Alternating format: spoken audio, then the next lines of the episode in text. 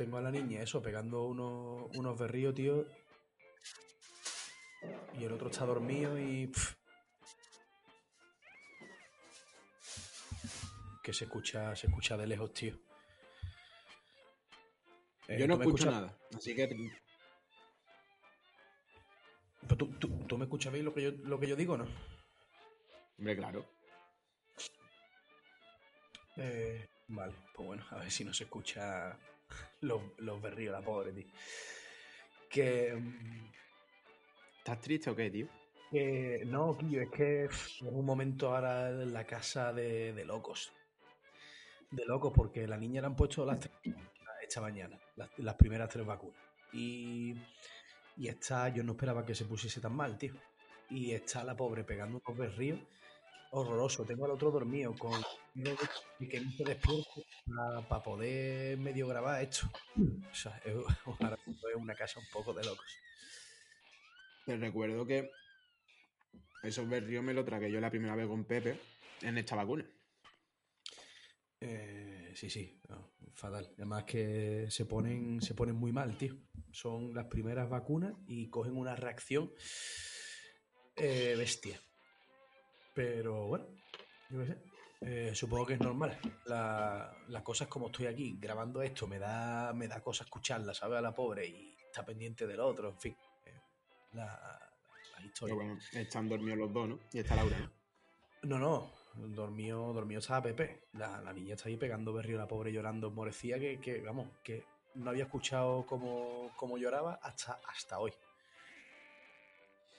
Es que has tenido mucha suerte, tío, de que Manuela él no llore. y te la vas a encontrar ahora. Pues espérate tú. Que se anime. A ver, vamos, por lo, por lo chillo que está pegando, se parece a su madre. Qué cabrón. Que, bueno, yo, escúchame, por cierto, no me has dicho, mm, bueno, me dijiste que, que poca vergüenza que, hablaban del entrenamiento, pero al final no me has dicho si te apunta o no te apunta. ¿A qué? Mm, coño, a, a cargar. Que al Ah, final me a dijiste lo que que, me mandaste que... Ahora, final- los, los ensayos se llaman entrenamientos, ¿no? Sí, eh, bueno, le han puesto este año nuevo, no sé por qué le han puesto así. El año pasado fueron, fueron ensayos normales. Porque Pero, mm, eso, es, eso es marketing. Mm, puesto los entrenamientos. Creo que sí, tío. Lo que pasa que no sé si me puedo comprometer a todos los ensayos. Y no sé si necesitan un mínimo número de ensayos para. mm, No, hombre, lo que lo único es que en función de los ensayos que hayas ido, pues así te darán eh, más cosillas o menos, ¿sabes? Eh, a- eso va en función de, a ver, entiendo pues que según los años que lleves y pues la cantidad de ensayos que, que vayas, pues te darán mejores cosillas y, y si no, pues te darán algo menos, pero al final, al final todo el mundo carga, tío, bueno. porque... de allí tengo, tengo enchufe, ¿no? Eh, bueno, algo de enchufe, algo de enchufe hay. Tampoco, tam- ta- tampoco te crea que mucho, ¿eh? Lo que pasa es que yo llevo muchos años, pero, pero vamos, tampoco te crea que. Allí, allí se forman, allí se forman su- sus pequeños círculos dentro de, de esa tribu y hay pequeños favoritismos. Y yo, la verdad, que como tampoco estoy muy metido, eh, lo que pasa es que, claro, eh, me conocen mi cara porque llevo ya muchos años allí y tú sabes.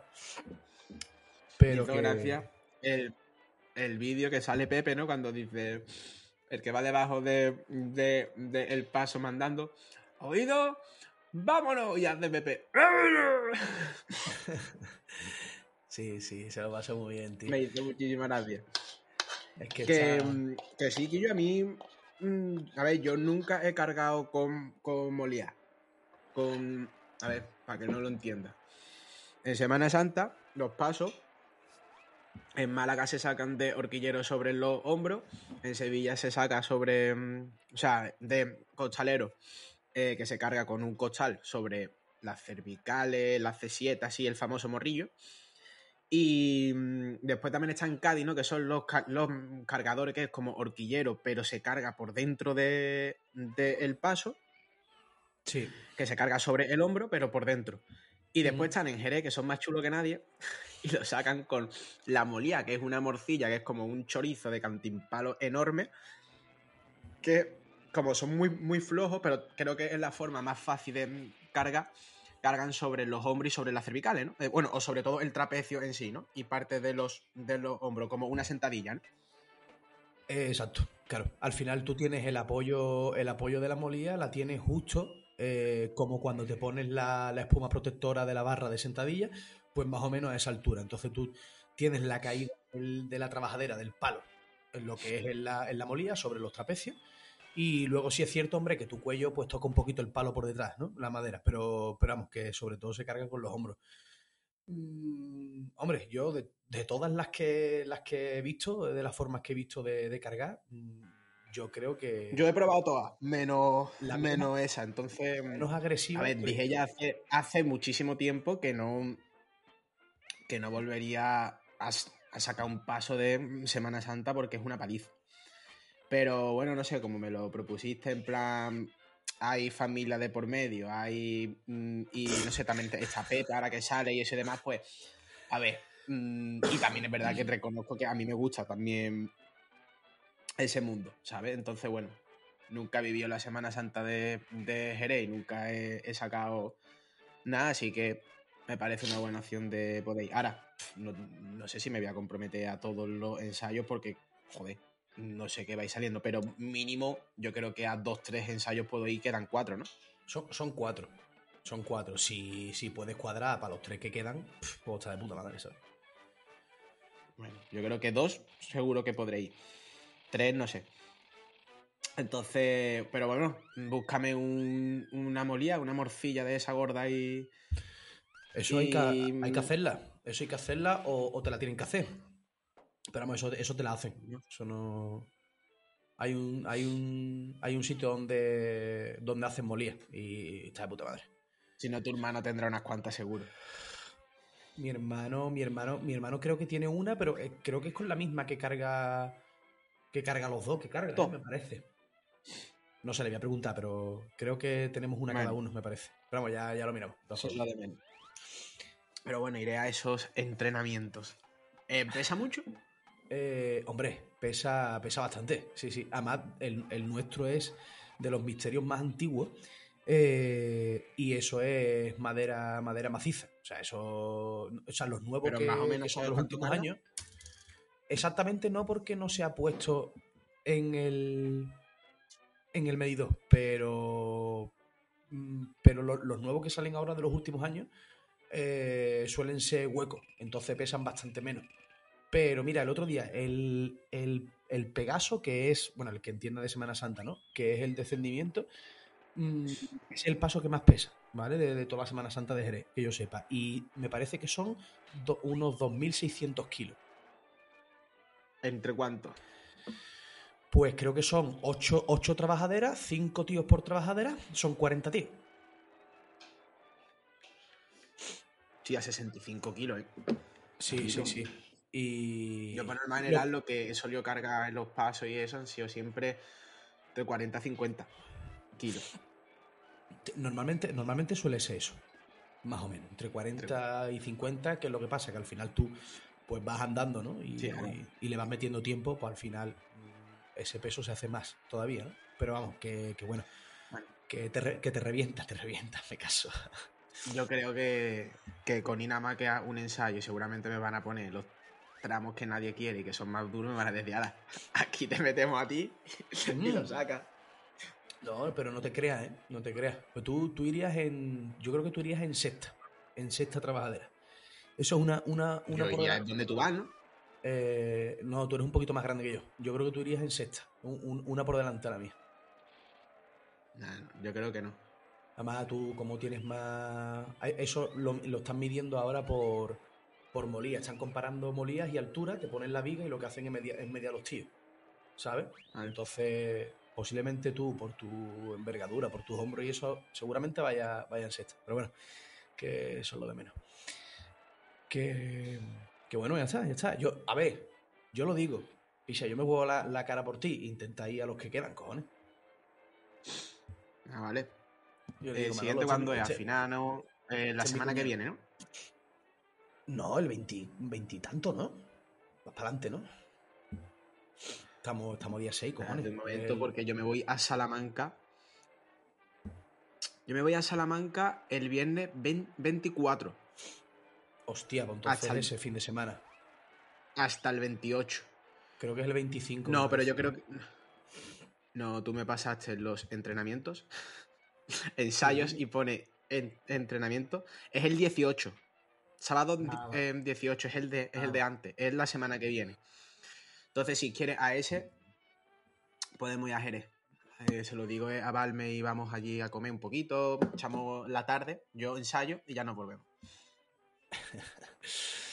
Muy bien. Pues, pues nada, tío. Eh, Más cosas, así para la intro que merezcan la pena. Eh, bueno, sí, que me ha jodido el entrenamiento, tío.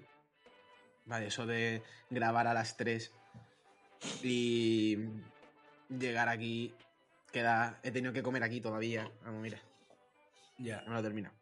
Ya bueno, sí, Ya, ya. tampoco mucho más. Es que ha sido. Es, es imposible, tío, cuadrar con mis horarios, es muy complicado. Y además, ya te digo, que esta mañana he tenido la, la vacuna de la niña, he tenido, he tenido un paciente. O sea, Te noto cansado, tío. ¿Has dormido bien o no? Esta noche me ha tocado la niña, pero bueno, la niña, gracias a Dios, duerme bien. Me he tenido que levantar a las 6 para darle de comer, pero bueno, esta mañana me he ido al gimnasio a las 7 y media como un campeón. Pero, pero bueno, sí, estoy- a ver, estoy cansadito, pero bien, no tampoco demasiado. Estás hablando en plan tristón. Estoy. No te veo, no te veo con la chispa. modulando la voz, tío. Estoy intentando calmarme, ¿sabes? Que hablo muy rápido y ahora quiero hablar un poquito más lento, quiero meterle un Pues no poquito de, pega, tío. de voce, ¿no? Eh, tío, pega. para tomar, para tomar por culo, hablamos, hablamos normal. Eh, se acabó el rollo. Que. mm, Que bueno, ya está, que. mm, Dar al play, ¿no? Y a ver de qué hablamos hoy, ¿no? O sabes de qué vamos a hablar hoy. Porque eso es. Venga. El tema que yo, que yo te he propuesto no te ha parecido bien. No, sí me, ha, sí me ha parecido bien, coño. Sí me ha parecido bien. Lo único que no me apetecía eh, era hablar de cosas mm, eh, específicamente concretas. Pero que sí, que el tema me parece bien, que si quiere, mira, si quiere empezamos, empezamos por ahí y vamos viendo lo que sea y ya si en carta después pues me metemos eh, la historia del paciente, de la paciente mía, que es bastante interesante. Yo creo que la comenté contigo una vez, que es la paciente de la niña con el padre. Pero bueno, lo, lo metemos por ahí. Ah, vale. Sí, sí. Sí, sí, eso. Pues dar al play. Vaya palma de maricona. Ahora. Es que, es que estás muy. Estás muy, muy gay hoy. Sí, sí, sí. Estoy gamer.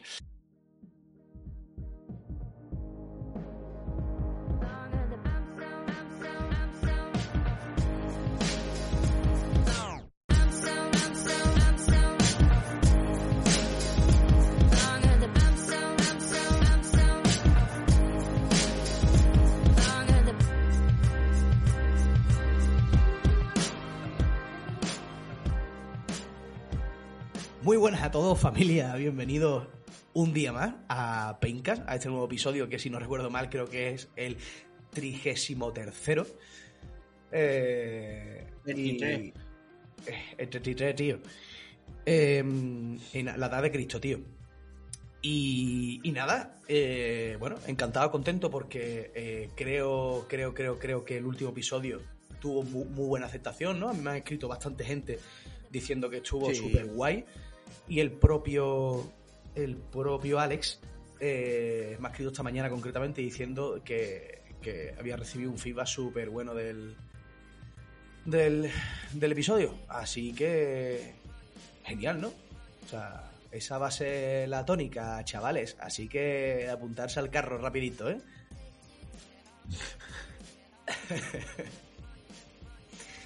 que, bueno, venga, pues vamos a darle caña. ¿De qué hablamos hoy? Tú, tú pones eh, contexto y hablamos de lo que quieras. A ver. mm, en la newsletter de esta semana. em, creo que ha sido la más loca de todas las que he hecho porque me he puesto a unir temas, historias, ¿sabes? Eh, para explicar un poco, pues, esa sociedad hoy un poco, ¿no? Que tenemos en cuanto al afrontamiento del dolor, como que intenta expulsar, pues, la negatividad eh, de todo, ¿no? Algo que ya hemos hablado muchísimo en todo el podcast, ¿no? Donde todo tiene que ser seguro y previsible, eh, protegernos, eh, siempre buscando los privilegios, las oportunidades y demás. ¿no? Entonces, hay un experimento muy chulo sobre, sobre eso que animo a que leáis o que os suscribáis y lo leéis. El universo 25, que lo que hicieron fue crear una utopía en ratones, ¿vale? Donde le dotan de eh, todos los privilegios y todas las oportunidades, de todos los recursos y eso, donde ponen a cuatro ratones machos y cuatro ratones hembra. Y vieron pues que evidentemente pues, empiezan a generar pues una familia mucho más grande y eso hasta que van creciendo eh, y se forman pues no sé si eran 200 y pico ratones o una cosa así en súper poco tiempo. Entonces bueno pues van dando una serie de características, pero eso no es lo que quiero comentar, ¿no? Lo que quiero comentar es que em, o sea, lo que ven es que al fin y al cabo se acaba autoextinguiendo la especie de todos los ratones por mm, consecuencias que algunos pues, han, han intentado pues, replicar en el socialismo, en el comunismo, lo han replicado en humanos, hay determinados rasgos en y eso, por eso digo que es muy interesante que lo veáis porque se pueden sacar conclusiones bastante, bastante chulas. La cosa está aquí en que una de las hipótesis que se tiene sobre el dolor persistente es que eh, el ser humano, como ser social que es y mm, la probabilidad de poder recibir ayuda es tan elevada respecto a otras especies, eso puede contribuir también a que el dolor persista en el tiempo y que su prevalencia sea mucho mayor en comparación con otras especies animales. Yo siempre pongo el ejemplo de la manada de lobos. ¿Vale? Mm, y lo que beneficia a la especie no tiene por qué, por qué beneficiar eh, al individuo y viceversa. ¿Vale? ¿Qué quiere decir esto? Si en un combate de una manada de lobos ¿no? Eh, cazando para esa manada para poder em, sobrevivir, eh, uno de los lobos resulta herido, adáptate o muere. Es decir, si porque uno de los lobos está herido, véase por ejemplo la pierna, ¿no? Eh, y no puede seguir el ritmo de la especie, no van a poner en peligro a los lobos más pequeños y a toda esa manada por uno solo. Es decir, sacrificaríamos a este lobo, que en este caso es más débil, por poder salvarnos todo. Entonces, el lobo en ese caso se ve obligado a adaptarse o morir, es decir, adaptarse lo más rápido posible si quiere seguir con esa o, convertirse en un lobo solitario y ser Balto, por ejemplo, sería una película de Disney bastante interesante para poder decir con esto, ¿no?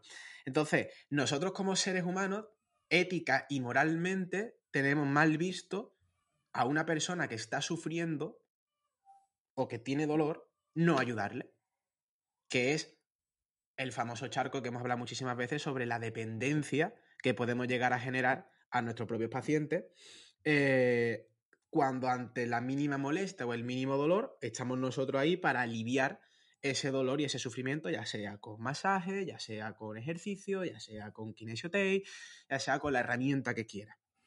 Entonces, ¿hasta qué punto estamos haciendo bien a esa persona? Incluso ya no es a esa persona, ya si te quieres poner un poco más en el largo plazo, ¿no?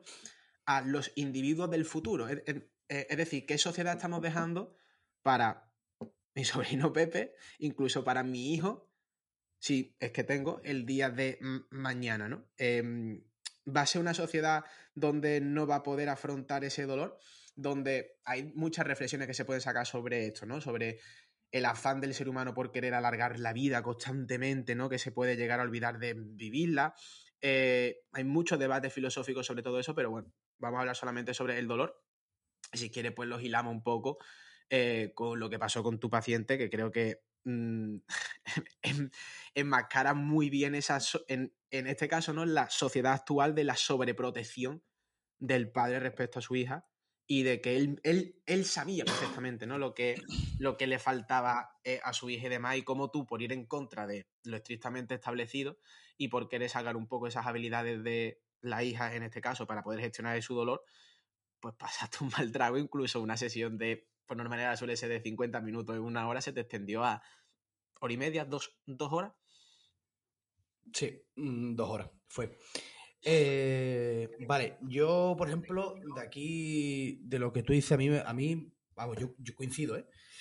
Coincido. Lo que mm, a mí me parece importante, ¿no? Y es como una pregunta así eh, para mí, ¿no? Que yo me hago, es como eh, el bienestar total y absoluto al que se ha llegado hoy en día puede no ser productivo para la especie en sí. Es decir, eh, hablamos de que un exceso de acomodación, un exceso de mm, capacidad de saber que pueden ayudarnos en cualquier momento y que no tenemos que hacer nada por nuestra cuenta solo, mm, eso hace que nuestra especie mm, se deteriore, ¿no? Como en el caso, por ejemplo, de los ratones, que al final se extinguen por, por ese exceso de bienestar total, ¿no? Y, además que es un problema importante, porque yo creo que eh, hoy, hoy lo hablaba con mi paciente, ¿no? Eh, de esta mañana, ¿no? Y decía, oye, al final tú qué es lo que buscas, un bienestar total y me decía, sí, sí, sí, yo quiero estar todo lo bien posible para que el día de mañana, cuando sea mayor, ¿no? sea viejo, pues los años que dure, si llego a 80, 85, lo que sea, eh, e, esté en perfectas condiciones. Y claro, pero yo, le, yo le pregunté, digo, pero ese bienestar como tal eh, es lo que realmente necesitas buscar, ¿Es, es ese bienestar positivo. O sea, porque cuando pase lo que tenga que pasar, que pasará, porque va a pasar. Mm, lo más probable es que no puedas asumir eh, ese malestar, porque como vas con la idea idílica de el total de bienestar, lo más normal es que cuando pase lo que sea, no seas capaz ¿no? De, de, asumir eso. ¿no? Esa es como mi primera idea, ¿no? El bienestar absoluto es bueno para la sociedad. Sobre eso, eh, hay muchas conclusiones, ¿no? Que se pueden sacar de ese estudio del universo 25, ¿no?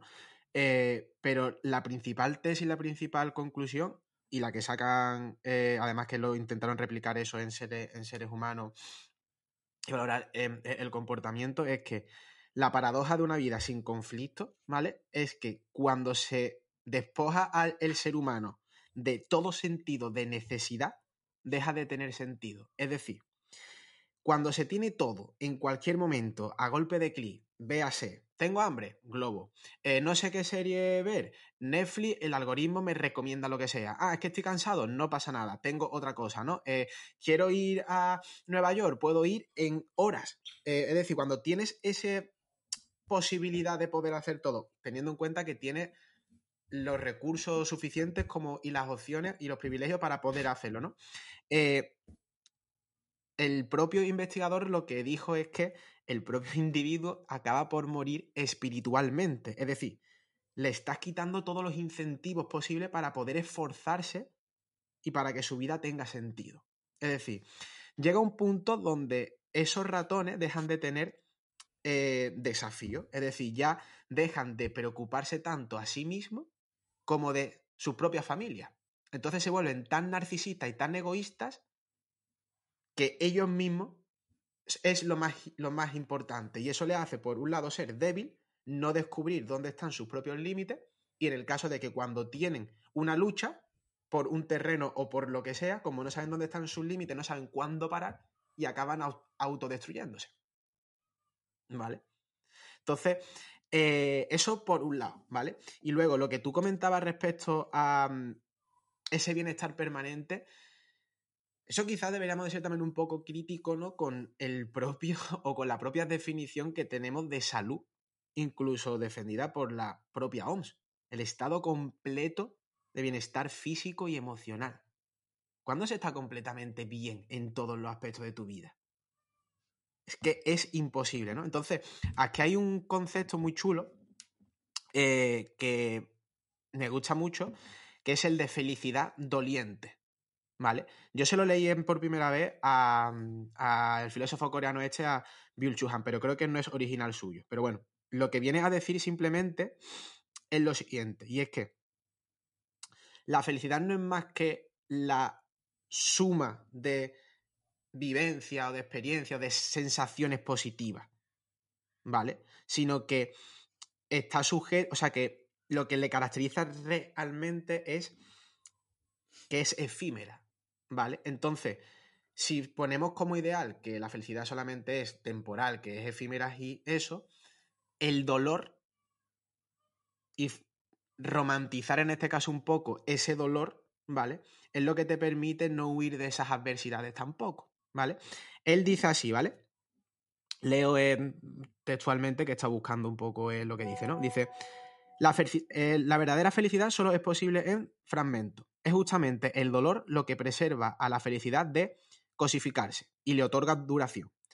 El dolor trae la felicidad y la sostiene. Felicidad doliente no es un oxímoron. Toda intensidad es dolorosa. En la pasión se fusionan dolor y felicidad.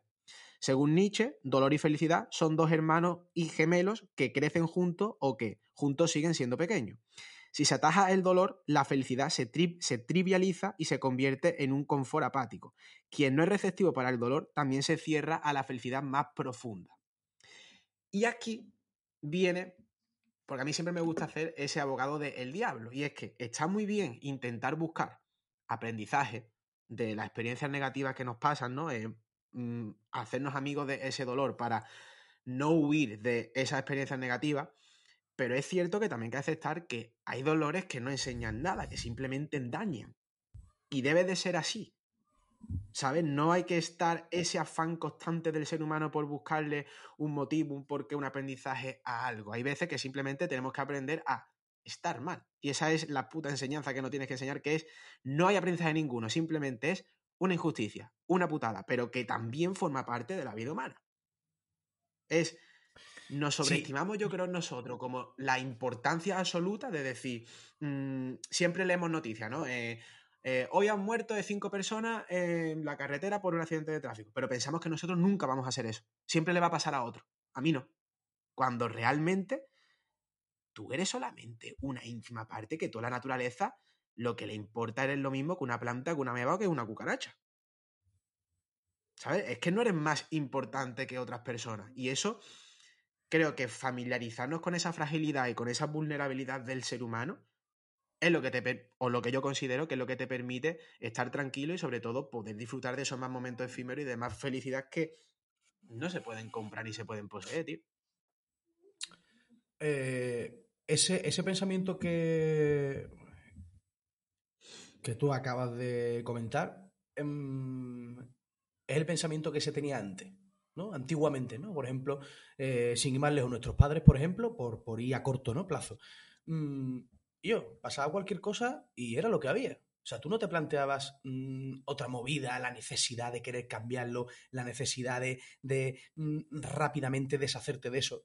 No, o sea, lo que pasaba antiguamente pasaba. Si había una guerra, pues, tío, se apechuaba con la guerra. Si había una hambruna después, pues con la hambruna, cada uno hacía lo que podía, pero, pero al final no tenían más remedio. O sea, no había tanta cantidad de herramientas y de servicios como hay hoy en día para que te ayuden a lo que de sea. sobreinformación de sobreinformación, pero, pero eso no va a ocurrir ahora en la sociedad. Nosotros podemos hablar de eso perfectamente y a lo mejor en nuestro círculo más privado, pues sí que se puede estar haciendo una introspección con eso que tú hablas, pero mm, yo sinceramente creo que lo que es el, conjunto de la sociedad en sí actual, eso nunca va a pasar. ¿Por qué? Porque como dice perfectamente eh, este, este, señor, ¿no? Chulán, eh, al final estamos en una sociedad de la optimización, del rendimiento, es decir, eh, entramos en una sociedad mm, cansada, ¿sabes? Y fatigada por, por todo eso. Pero es la sociedad en sí. ¿Cómo, es imposible.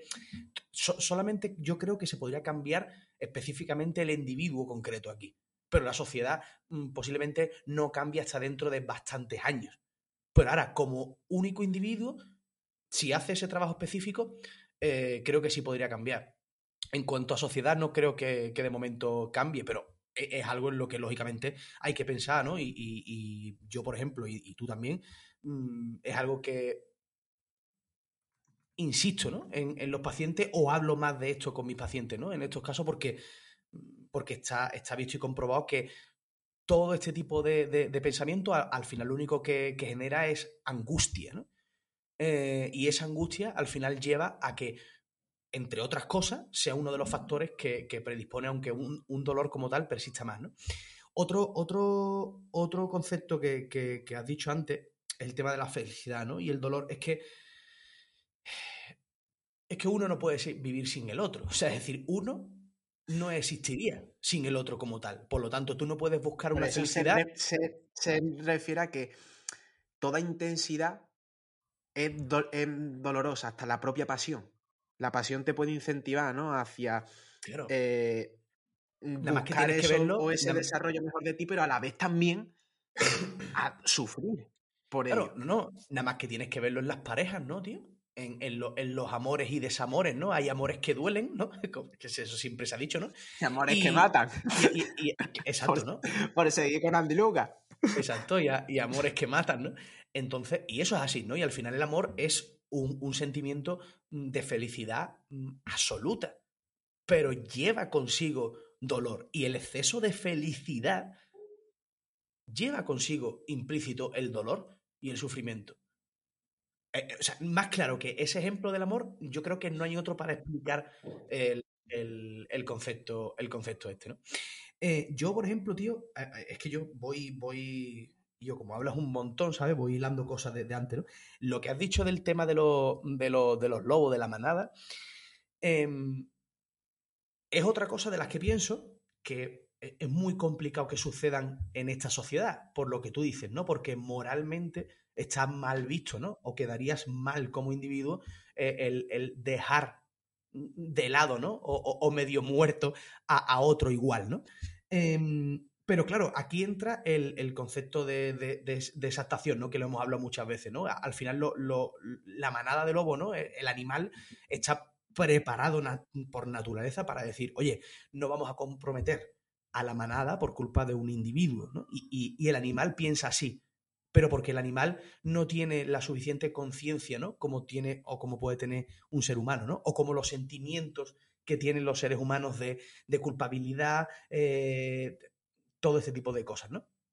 Entonces, eh, ¿qué es lo que ocurre? Porque al final, en la sociedad en la que estamos, ese concepto de exaltación ha podido cambiar literalmente la esencia, ¿no? De- de la supervivencia en el ser humano. O sea, a lo mejor ya no podemos mm, adaptarnos o morir, ¿sabes? Sino mm, a lo mejor no nos queda más remedio que, que- convivir con el, con el lesionado, ¿no? Que convivir con el, con el amputado, ¿sabes lo que te quiero decir, no? Es como...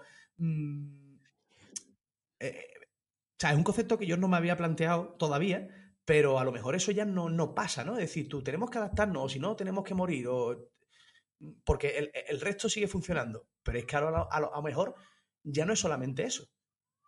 A lo mejor tenemos que llevar, la sociedad, ¿no? Implica que tengamos que llevar eh, a, a- nuestra cuesta eh, eh, el, el- el- tullido, ¿no? El, caído, ¿no? El que, el que es más, más débil, ¿no? El frágil, ¿no? Fíjate aquí, tío. yo la única, y mira que esto le he dado vueltas, ¿eh? Vueltas y vueltas y vueltas, y te juro que la única explicación o consuelo que le doy y a lo que recurre es a la religión, tío. Y es, mm, mira que lo he investigado en, en autores que saben 500.000 veces más que tú y yo y que llevan estudiado y demás y eso, ¿no? Y vemos aquí la importancia que tiene la, la religión. A mí hay una frase de Jordan Peterson que te estaba buscando mientras estaba porque lo tenías que apuntar, digo, me encanta, bueno, quien me conoce sabe que de Peterson pues me he leído prácticamente toda su obra en, va- en varias veces, un autor que por más que leo siempre voy acabando cosas, aunque también hay otras cosas que no comparto para nada con él, pero bueno. Em, lo que sí comparto con él mucho, tío, es la importancia de la, de la religión. Y él dice em, tal cual he hecho, ¿no? Y lo enlaza con el famoso Dios ha muerto de Nietzsche, ¿no? De nos hemos vuelto ateos en nuestra descripción, pero seguimos siendo, evidentemente, moralistas, religiosos en nuestra disposición. ¿Qué quiere decir esto? Que aunque tú te declares ateo, te sigues em, mm, basando en valores judeocristianos. No matas al prójimo y si matas a alguien, pues evidentemente lo escondes bastante bien hasta de tu propia conciencia. No robas y si lo haces, lo estás haciendo bastante bien y te permite dormir por las noches. ¿Sabes? Como una serie de valores como ayudar al prójimo y todos somos hermanos, todos somos uno, ¿no? Esa gran familia. Eh, ¿Qué pasa? Que cuando tú en la antigüedad te pasaba algo injusto, inmoral o lo que fuese, tú decías, pues Dios me ha puesto esto aquí como una prueba y tú le dabas un significado a ese dolor insoportable y ese significado que tú le dabas te hacía llevarlo como mucho más soportable. Y de hecho, en neurociencia esto está más que estudiado y se sabe que las personas cuando cambian la significancia que le dan al dolor, el sufrimiento asociado a esa intensidad del dolor cambia. Y además la intensidad del dolor se vuelve mucho más tolerable. Entonces.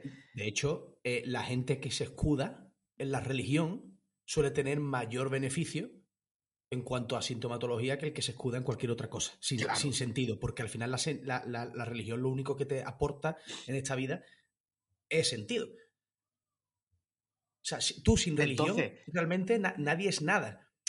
¿sabes? Es que hoy día con la, religión lo forma todo. Es que hay en todo en todos los grupos sociales que hay, en que hoy día no sabes quién eres y qué vas haciendo, pues vas saltando de estereotipo a estereotipo, de tribu a tribu, para dar significado a un vacío existencial que tienes enorme de que realmente no sabes quién eres, ni, ni cuáles son tus objetivos, ni nada. Entonces yo siempre, claro, digo, si matamos a Dios, ¿qué coño nos queda?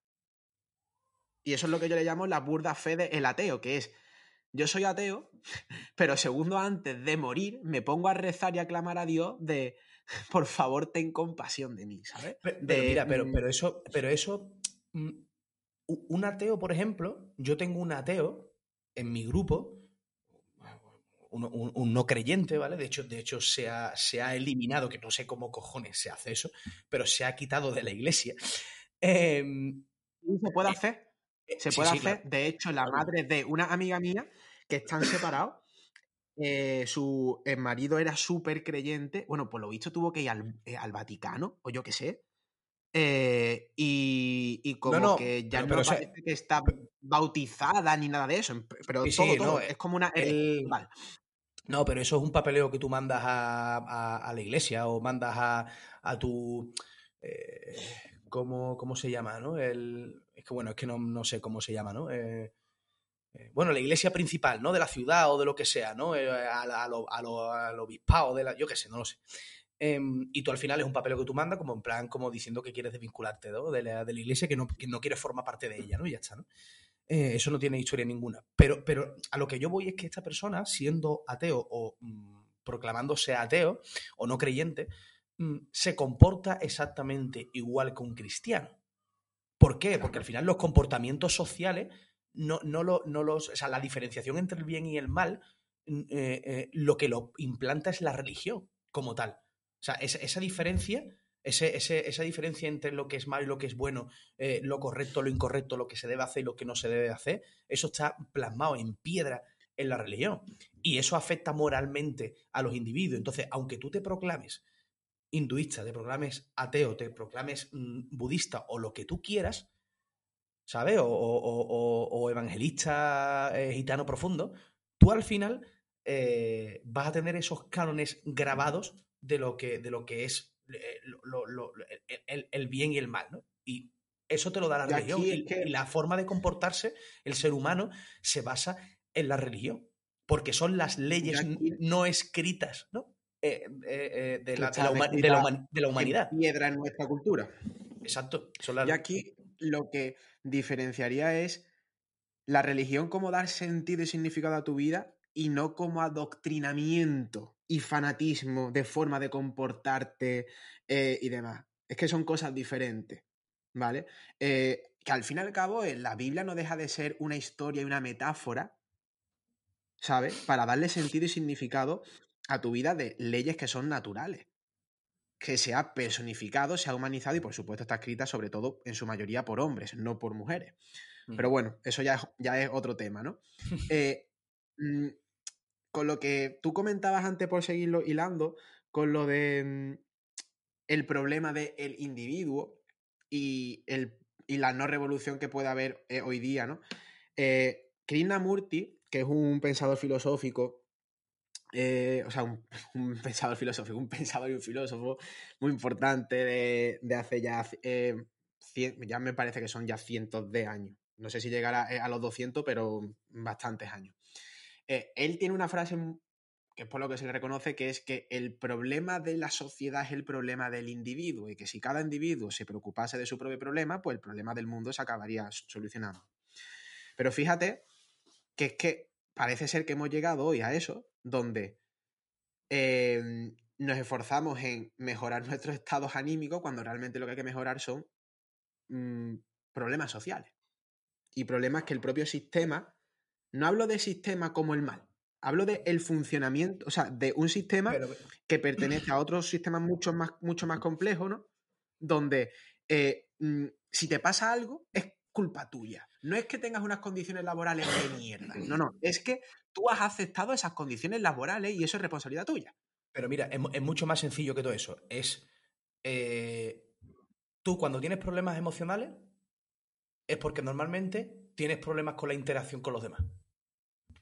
o sea, ya está. O sea, tú cuando, tú cuando, tú, tú cuando, por ejemplo, mira, eh, no, no, es que tú ves a pacientes, ¿no? Ves a uno, a otro, a otro, ¿no? Y al final sus problemas emocionales o sentimentales, aparte de los existenciales del propio yo, ¿no? La mayoría de esos problemas son por, por, problemas en la interacción con la sociedad. ¿Sabes? Entonces. Sí, pero aquí yo diferenciaría eh, qué es el peligro que tiene la, la maldita igualdad de oportunidades. Si tú das igualdad de oportunidades eh, por ejemplo, en educación, todas las personas se benefician de esa igualdad de oportunidad de tener acceso a la información, pero no terminamos de aceptar que hay personas que tienen un coeficiente intelectual más alto que otras y que tienen capacidades innatas más desarrolladas que otras, y que esas personas siempre se van a ver más beneficiadas en igualdad de condiciones. Lo que yo suelo decir siempre de que no todos partimos de la misma casilla de salida. No solamente hay que verlo en diferentes contextos, ya solamente como capacidades individuales. Entonces, si tú tienes eso en cuenta, esto no quiere decir que no haya que ayudar al prójimo. No, no, lo que tú tienes que ayudar al prójimo hasta que se pueda valer por sí mismo. Pero tú no puedes ayudar al prójimo eternamente negándole esa capacidad de desarrollo, que es lo que nos lleva a por qué los seres humanos el dolor persistente es frecuente o va en la prevalencia en aumento como consecuencia del propio sistema que nos va produciendo esos problemas y en otras especies animales eso no se da. ¿Por qué? Porque su ética y su moral le permite abandonar a un miembro de su especie si no, va si no va en beneficio de la especie. Pero nuestra ética y nuestra moral es lo que yo te decía de la revolución. Y en el podcast cuando hablamos con, con los cuñados, ¿no? De ponte en huelga sanitaria y no de servicios ni siquiera mínimos. Es que eso moralmente y éticamente no está bien. O no lo vemos nosotros como que esté bien. Pero si te vas a la parte más objetiva, animal y sin escrúpulos, mm, es que te pueden llamar nazi, pero es que tú realmente lo que estás haciendo es una limpia y, una lacra de los que no están adaptados. Y los que no están adaptados es también por, por injusticia que han tenido la mala suerte de nacer en un entorno diferente, en una familia diferente, con menos recursos, que no le han permitido eso desarrollo. A lo que voy es, yo cuando tengo un paciente, siempre le digo lo mismo. Yo voy a ser tu apoyo. Yo te voy a ayudar en que tú desarrolles esas habilidades, pero no eternamente. Y la exposición a aquellas cosas que temes, en función de las habilidades que tú vayas adquiriendo, va a ser gradual. Y hay personas que necesitan, como en mi caso, más terapia de choque y de afrontar determinados obstáculos más de golpe. Y hay otras personas que son, por ejemplo, como tú, que necesitan ser mucho más gradual a todo eso. Pero el objetivo final, ¿cuál es? Ayudarte a que tú desarrolles esa habilidad para valerte por ti mismo sin necesidad mía. Que eso no quiere decir que en el futuro, si tengas un problema, puedas recurrir. Pero si tú das, por llevármelo a un ejemplo mm, de la política, una ayuda de X eternamente, ya lo, es que ya está estudiado. Es que le estás quitando el incentivo a esa persona para que sea creativo y para que luche por sus desafíos. Sí, sí, está claro. Yo, por ejemplo, lo que, lo que tú decías antes, ¿no? De, que es otra de las cosas que tenía apuntar, es el tema de, que a mí me parece una, una, que, que, se debe tener una diferenciación importante entre eh, ayudar constantemente generando una dependencia o apoyar, que es justo lo que tú has dicho. Eh, es que no tiene, no tiene nada que ver, tío. Pero el, el tema de todo esto, Guillo, y y, mientras estaba hablando antes, yo lo estaba pensando, eh, y con el tema de la religión se me ha venido a la cabeza, tío, es que hacemos como, hacemos como, para todo, es como un Madrid-Barça. Es decir, Sí. eh, o, o- o- o bla- o- o blanco o negro, yo todo lo que hace el Madrid está de puta madre, o todo lo que hace el Barça me parece una puta mierda. ¿Sabes lo que te quiero decir? Es como, yo siendo madridista, ¿no? Tengo ese, eh, no, no es que tenga ese pensamiento, sino que lo pongo en, en No, contexto. dilo, dilo, lo tiene, lo tiene. No, no. O sea, y al final, de, de todas las cosas, eh, eso es como en la política, tío. Yo. mm, ¿a tú, ¿Tú te crees que a mí me importa tres cojones votar a un partido u otro?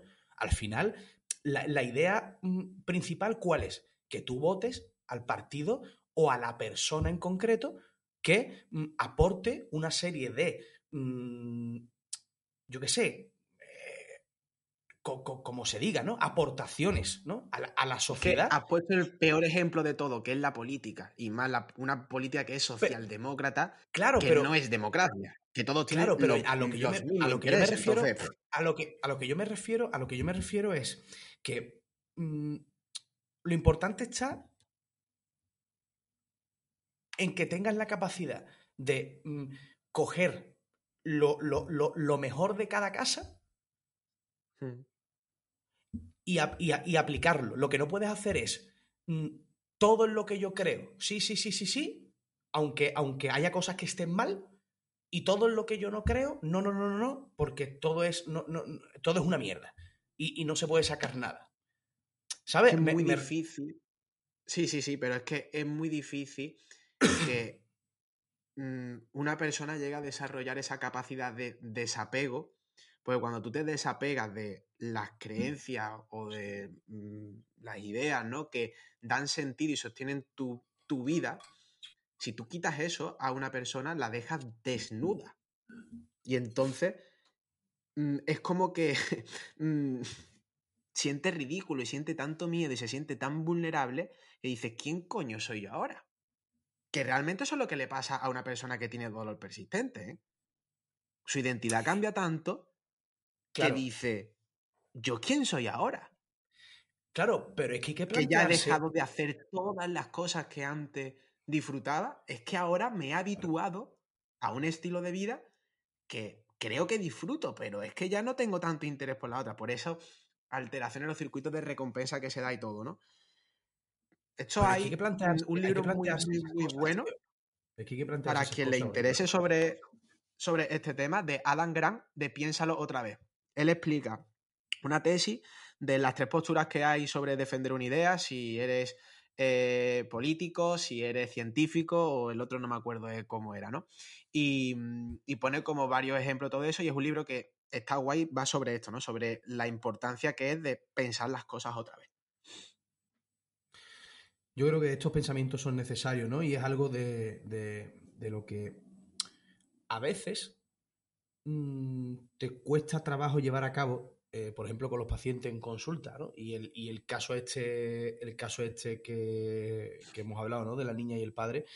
Mm, ¿Por qué? Porque, porque son cuestiones que realmente son las que hay que plantearse, porque el dolor en, en el, en el 80% de los casos que nosotros vemos, ¿no? De dolor persistente, crónico o como lo quieras llamar, mm, mm, eh, eh, eh, llega, llega a ser algo secundario, ¿no? Entonces, o, o te planteas este tipo de cuestiones o, o sea, ayudas, ¿no? Apoyas a la gente a que se pueda plantear este tipo de cuestiones o, o no se va a llegar a ningún lado con su dolor, porque Es que estás contribuyendo al problema.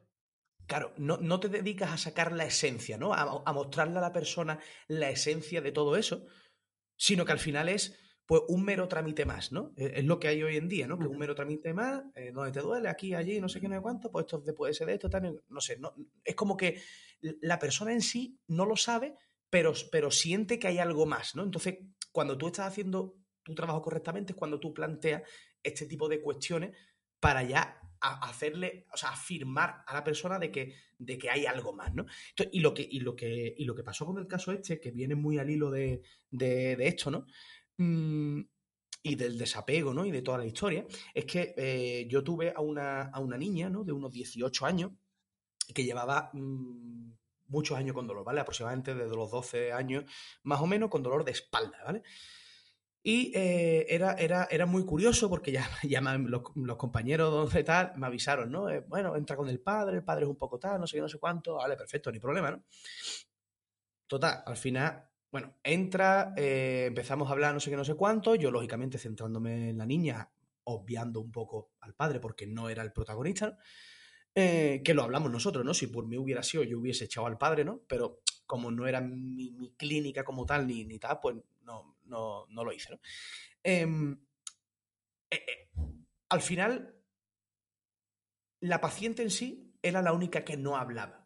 ¿Vale? Siempre estaba hablando el padre por encima de ella, contestaba todas las preguntas, se adelantaba a, ideas que le iba a proponer a la niña, ¿no? Llegó un punto en el que la niña me miraba como diciendo, mm, tío, es que no puedo hacer nada. O sea, es como, eh, no el paciente es, es, mi padre, eh, no soy yo, ¿no? Claro, claro, mi paciente es mi padre, ¿no? Eh, la movida gorda de aquí es que el padre decía que, y además textualmente, por cojones tiene que ser que la espalda no está alineada, porque, porque claro,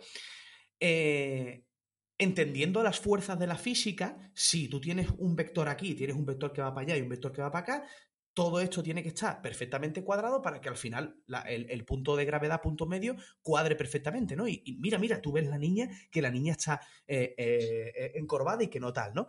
Em, por, lo que el padre tendría que haber o, haber visto ya mucha física o, estar relacionado, ¿no? Con eso en su actividad laboral o lo que sea, ¿no? Bueno, eh, al final era como, como una especie de de puesta en escena, ¿no? Porque ya me, ya me pareció mm, dantesco, ¿no? Y era como eh, estar haciendo preguntas retóricas concretamente al padre, ¿sabe? Aunque yo me centrara en la niña, de igual, el padre se metía, era imposible, ¿no? Y, mm, y, claro, yo cuestionando al padre, y, el padre, claro, de, cuando, se tan impotencia de que no te están dejando hacer tu trabajo y de que te das cuenta de que el paciente es el padre y no el plan de tío. Claro. Y tú dices, tío, pero hago, ¿sabes?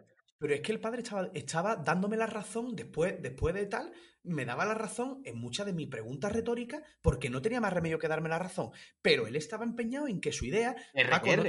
no, no, tires por ahí porque esto ya lo hemos visto. Es total, no sé qué, no sé cuánto. Y al final yo la conclusión que, llegué fue la de... Mm, vale, eh, porque claro, otra de las cosas, y ya termino ¿no? con la historia, es que la niña había hecho muchísimo deporte porque la niña, por lo visto, en su infancia tenía una tendencia al TDAH, ¿vale? Entonces había, había utilizado el deporte, ¿no? O la familia le había proporcionado el deporte como desahogo, ¿no? De, toda esa X, llamémosle X, eh, de todo ese nerviosismo, ¿no? Eh, y claro, la niña llegó a un punto en que a los 12 años dijo, o a los 13, no me acuerdo, no quiero hacer más ejercicio. Y la niña se dedicó a salir con sus amigas de fiesta, de esto, para, para acá y para allá, ¿no? Y dejó de hacer ejercicio, ¿no? Entonces, ya tú estás viendo que de alguna forma el paciente, lógicamente, no es la niña, es el padre, eh, porque no solamente le daría tralla con el dolor de espalda o con la alineación de la espalda, sino que ya vendría la tralla desde mucho antes. ¿no? Niña a ejercicio, a esto, a lo otro, porque tiene que desfogar, porque si no estás tranquila, porque si no tal, no es cual, ¿no? Em, ya vendría desde antes. Y, y, la historia es que, aparte de que el paciente es el padre, yo creo que también en su máxima frustración y de llevar la contraria al padre, la niña dijo, mm, para sí, no voy a hacer más ejercicio porque no me sale de los cojones seguir haciendo lo que me estás pidiendo hacer. Y por otro lado, mm, no tengo otra forma de decir que mm, no me atosigues y deja de protegerme, sino que generando dolor. Porque además ese dolor de espalda es el típico dolor que, conocemos, ¿no? nociplástico, de procesamiento, sin, un, sin una, una, historia congruente, con picos de ahora sí, ahora no, haciendo lo mismo, ¿no? Diariamente, ¿no? Entonces es el típico dolor que nosotros conocemos. Pero llegas a ese punto de frustración tal que tú dices, tío, hay personas que, lo siento, pero es que no se puede ayudar a todo el mundo. Como... A ver, mm, por aportar algo diferente y tampoco que nos vayamos ahí mucho, ¿no? Pero eh, damos por hecho que dolor y sufrimiento son lo mismo. Y de hecho, esto es un debate filosófico eterno y es cierto que todo dolor implica en mayor o menor medida un grado de sufrimiento, pero parece ser que el consenso de los autores y de los investigadores de más y eso eh, suele ser diferenciarlo como experiencias diferentes, aunque la propia experiencia de la, o sea, la propia definición, perdón, de la, de la IA te dice experiencia sensorial o emocional desagradable, añadiéndole ya ese componente de sufrimiento. Pero esto también ha generado el debate de que hay experiencias que son desagradables, pero no son lo suficientemente intensas como para ser consideradas dolor, ¿vale? Entonces, yo a los pacientes siempre se lo digo, le digo, ¿vienes aquí pidiendo ayuda por que tu dolor es intolerable o por el sufrimiento asociado y lo que realmente es insoportable es el sufrimiento.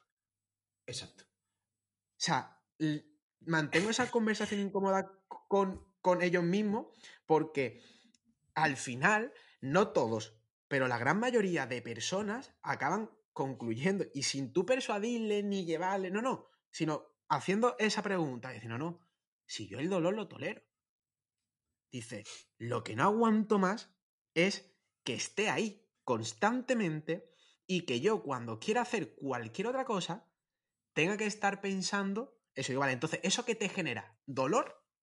O angustia, sufrimiento, ira, frustración, y todo eso lo engloba el sufrimiento, ¿sabes? Y eso siempre depende de la significancia que le damos al dolor. Y está estudiado cuando una persona reconceptualiza el significado que le da el dolor, deja de sufrir. Y cuando una persona deja de sufrir tanto, el dolor se modula más y la intensidad del dolor tiende a ir disminuyendo. Entonces, es lo que nos lleva a la gran propuesta y que a mí me parece la más acertada. Tratar el dolor desde el punto de vista de la salutogénesis, es decir, desde el bienestar. Ayudar a la persona a recuperar todas esas esferas que ha ido perdiendo y no desde la patología. Porque si tú tratas el bienestar de la persona y la persona se va encontrando mejor, la patología mejora.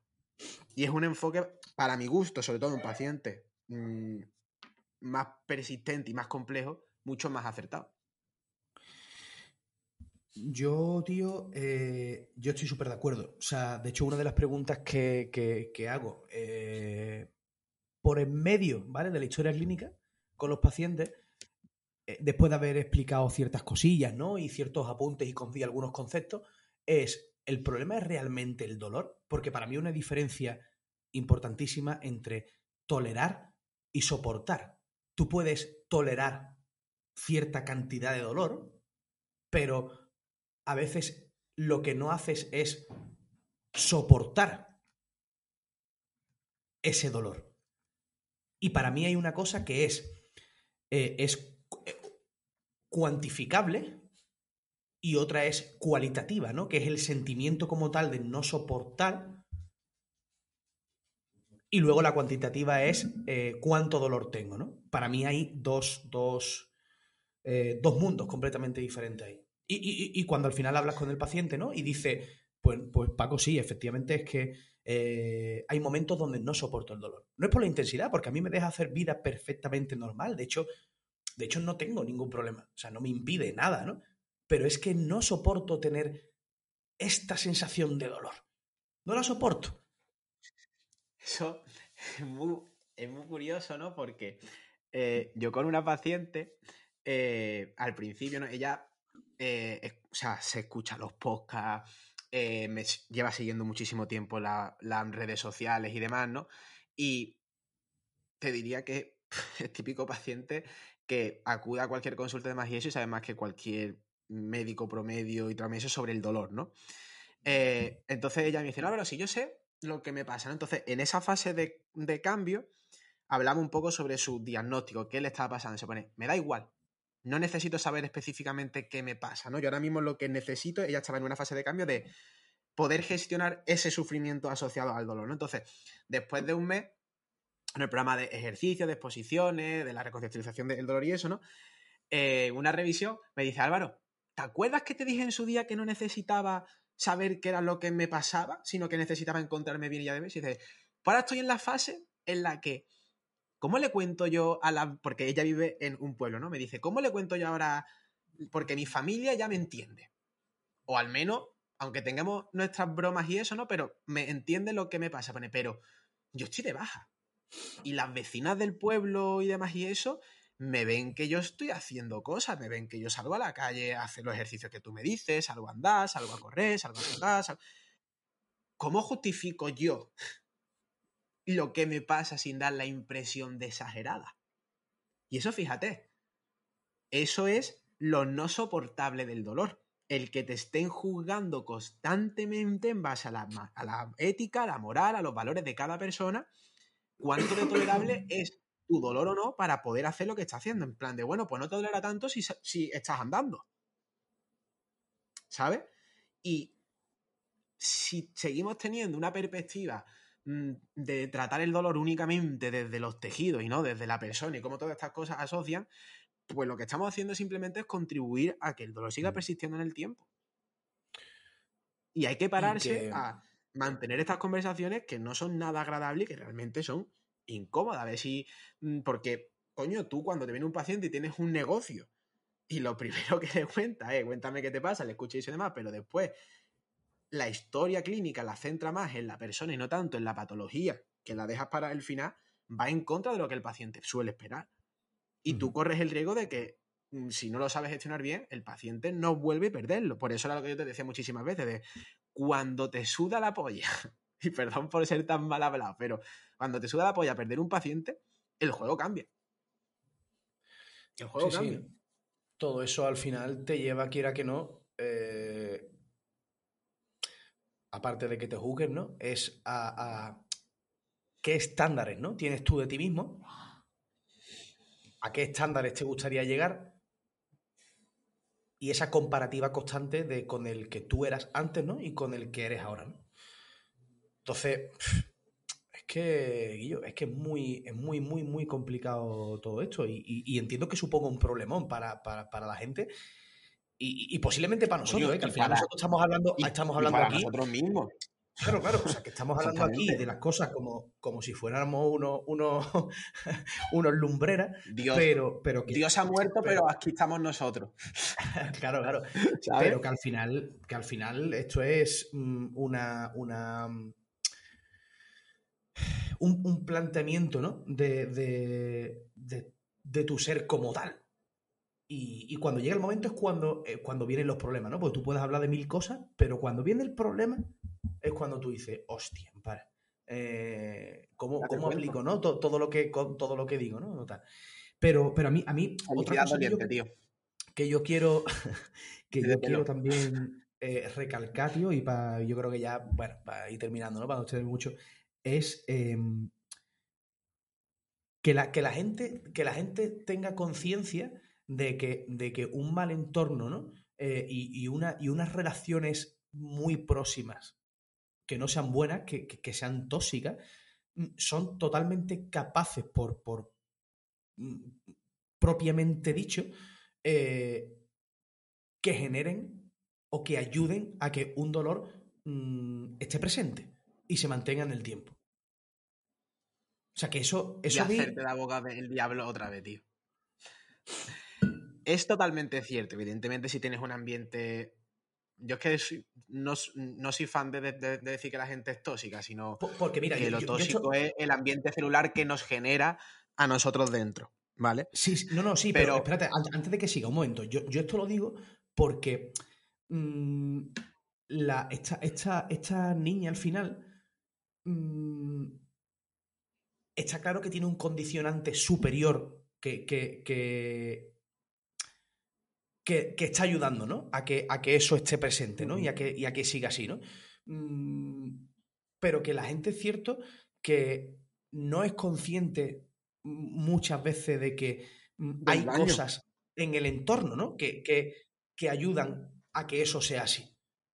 Y muchas veces se culpabilizan ellas mismas y, hacen sufrir más, o sea, sufren más por ellas mismas porque creen que lo están haciendo mal o que, o que tienen algo que ver con eso, que seguramente parte, mucha parte tendrán que ver, eh, pero que otra gran parte no, ¿no? Es como, es como nosotros siempre decimos, ¿no? Asume la responsabilidad que debes de tener y tal y cual, pero tampoco, tampoco te culpabilices de, todo, porque muy probablemente tampoco tengas la culpa de todo.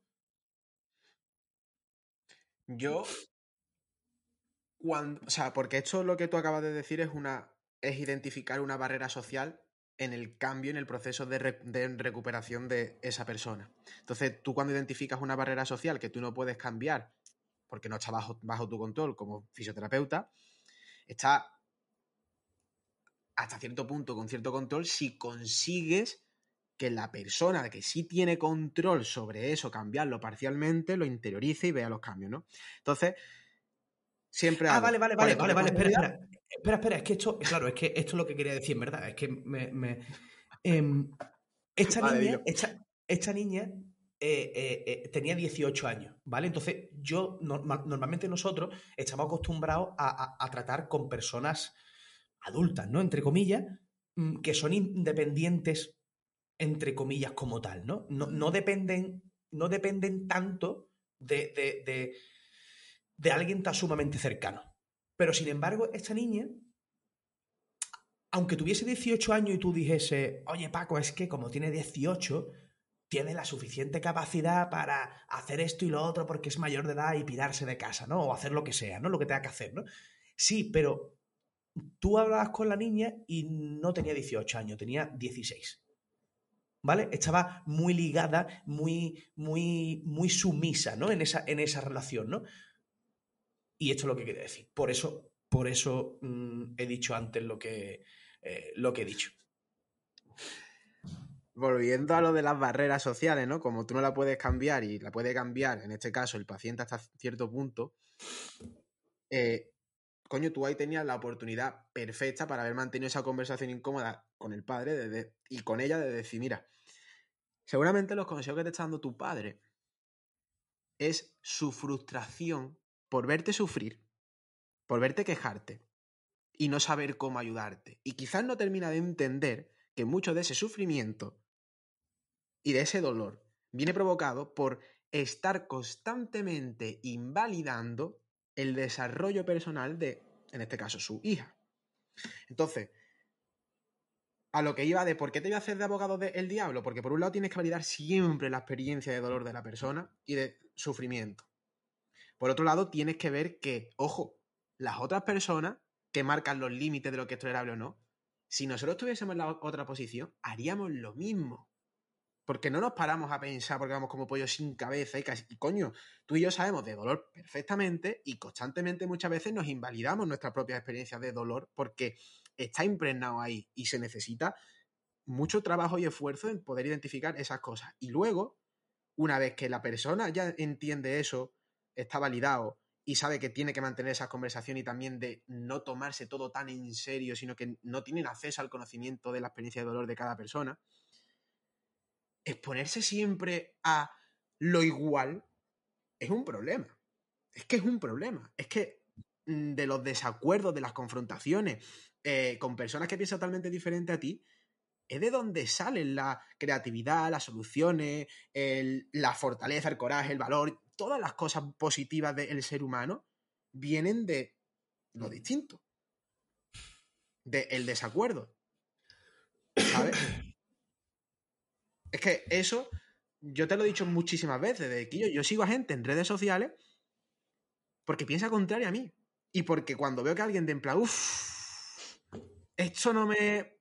Síguelo.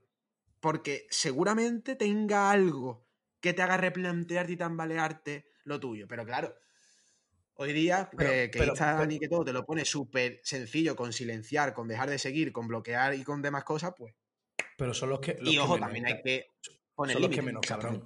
Son los que menos cabrón. No, no, no, totalmente, totalmente. A, otro, mundo que te, que te desagrada, perro. Ahí donde voy. Que eh... a gente que considero, bajo mis creencias, mi juicio y eso. Eh, tú, sigues, tú, tú a gente que tú crees que te aporta. Luego, si es verdad que puedes seguir alguno que otro que tú digas, a ver qué hace el cabrón este, ¿no? Pero me cae mal, ¿no? o al menos, no es, no es de mi agrado lo que comparte visiblemente en las redes sociales y con la forma de que lo está transmitiendo, ¿no?